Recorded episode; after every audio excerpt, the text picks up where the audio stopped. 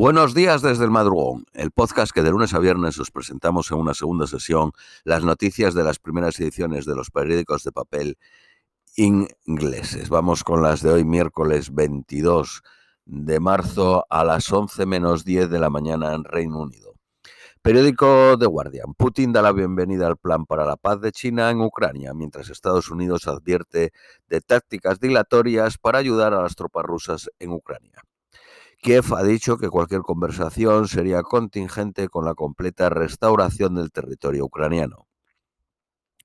Putin, después del encuentro con el presidente chino, dijo que la relación entre China y Rusia estaba en el punto álgido de su desarrollo histórico. Los dos países están cerca de cerrar un acuerdo sobre el gasoducto Power of Siberia 2, un plan de redirigir las exportaciones de gas ruso de Europa a Asia.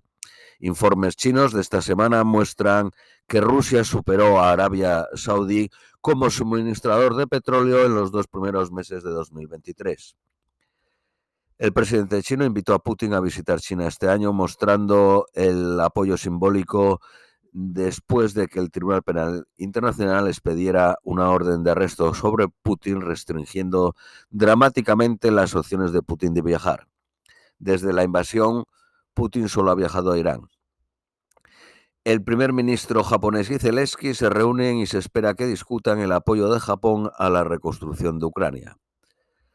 Reino Unido suministrará munición que contiene uranio con sus 14 tanques Challenger 2 que van a suministrar a Ucrania porque son más efectivos en derrotar tanques modernos. Putin dijo que si eso pasa habrá que responder en la misma medida.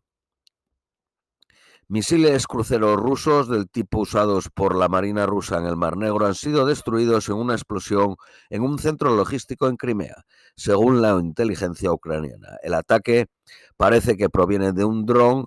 Ucrania no, no reclamó la responsabilidad por el ataque. Una película, Measures of Men, sobre la violencia perpetrada por Alemania en lo que ahora es Namibia, explorará por primera vez el brutal pasado colonialista de Alemania, que Alemania ha negado su pasado colonial por 120 años. Nueva York se prepara para posibles disturbios y trames en juiciado. Fuentes informan que se espera que el gran jurado vote un procesamiento hoy con un anuncio mañana o el viernes. Un terremoto de escala 6.5 golpea Afganistán. El destino de miles de puestos de trabajo en el Distrito Financiero de Londres en duda después de la fusión de emergencia de los bancos UBS y Credit Suisse. Eh, en Londres, eh, Credit Suisse tiene 5.000 trabajadores y UBS tiene 6.000. El ministro de Finanzas suizo va a suspender temporalmente los bonos. La única excepción son los pagos diferidos ya en proceso. VS dice que la fusión supone un ahorro de costes de 8.000 millones de dólares hasta el 2027. La secretaria del Tesoro norteamericana promete proteger a los depositantes de los pequeños bancos. Los depositantes del banco Fair Republic se cree que han retirado 70.000 millones de dólares en 10 días. Las acciones cayeron un 46%. Según Citizen Advice, más de dos millones de personas han sido contactados por agentes judiciales durante la crisis del coste de vida en Reino Unido, la mayoría recolectores de deuda, informando que se sintieron acosados e intimidados. Su actuación añade 250 millones de libras al coste de las deudas en los pasados 18 meses. Boris Johnson hace frente a la lucha por su supervivencia política en la vista del Partygate. Si el comité decide que mintió, podría ser suspendido del Parlamento. Una suspensión de 10 o más días podría disparar unas elecciones en su distrito electoral por el que fue elegido. El comité está presidido por un laborista, pero es de mayoría conservadora. La ministra de Interior, Braverman, bajó presión después de que un informe norteamericano sobre derechos humanos eh, dice que en Ruanda que hay condiciones de prisión peligrosas, detenciones arbitrarias, serias restricciones de libertad de expresión, incluido el encarcelamiento de periodistas. El alcalde de Londres critica al comisario de la Policía Metropolitana su rechazo a aceptar el informe Casey que acusa a la policía de racismo, misoginia y homofobia.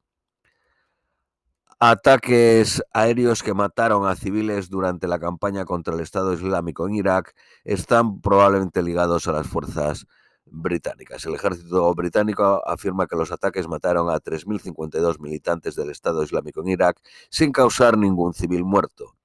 En Siria, 1.017 muertos y un civil muerto. Una ley aprobada en 2021 limitaba seis años para reclamar cualquier daño. El periodo ya ha pasado.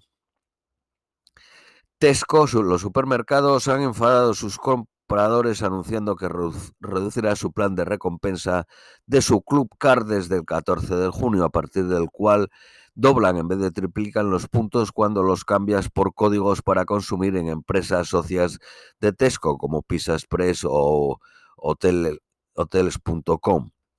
Cuando Tesco introdujo su Club Car en 1995, el gasto subió un 27%. Boots y Sainsbury también han reducido el valor de sus planes para fidelizar al cliente. Periódico Daily Mail. Un musulmán fue prendido fuego cuando iba de la mezquita a casa en Birmingham. Eh, hay un arresto. Hace tres semanas hubo un ataque similar en Ealing, en el oeste de Londres.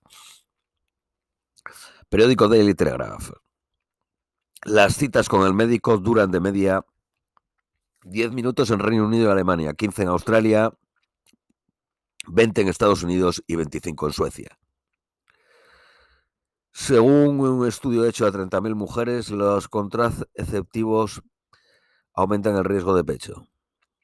Periódico de Independent, un informe del Departamento de Estado norteamericano encontró significativos abusos de derechos humanos en la India el Fondo Monetario Internacional aprobó un fondo de, rescate para Sri Lanka de 3.000 millones de dólares durante cuatro años con cláusula de corrupción.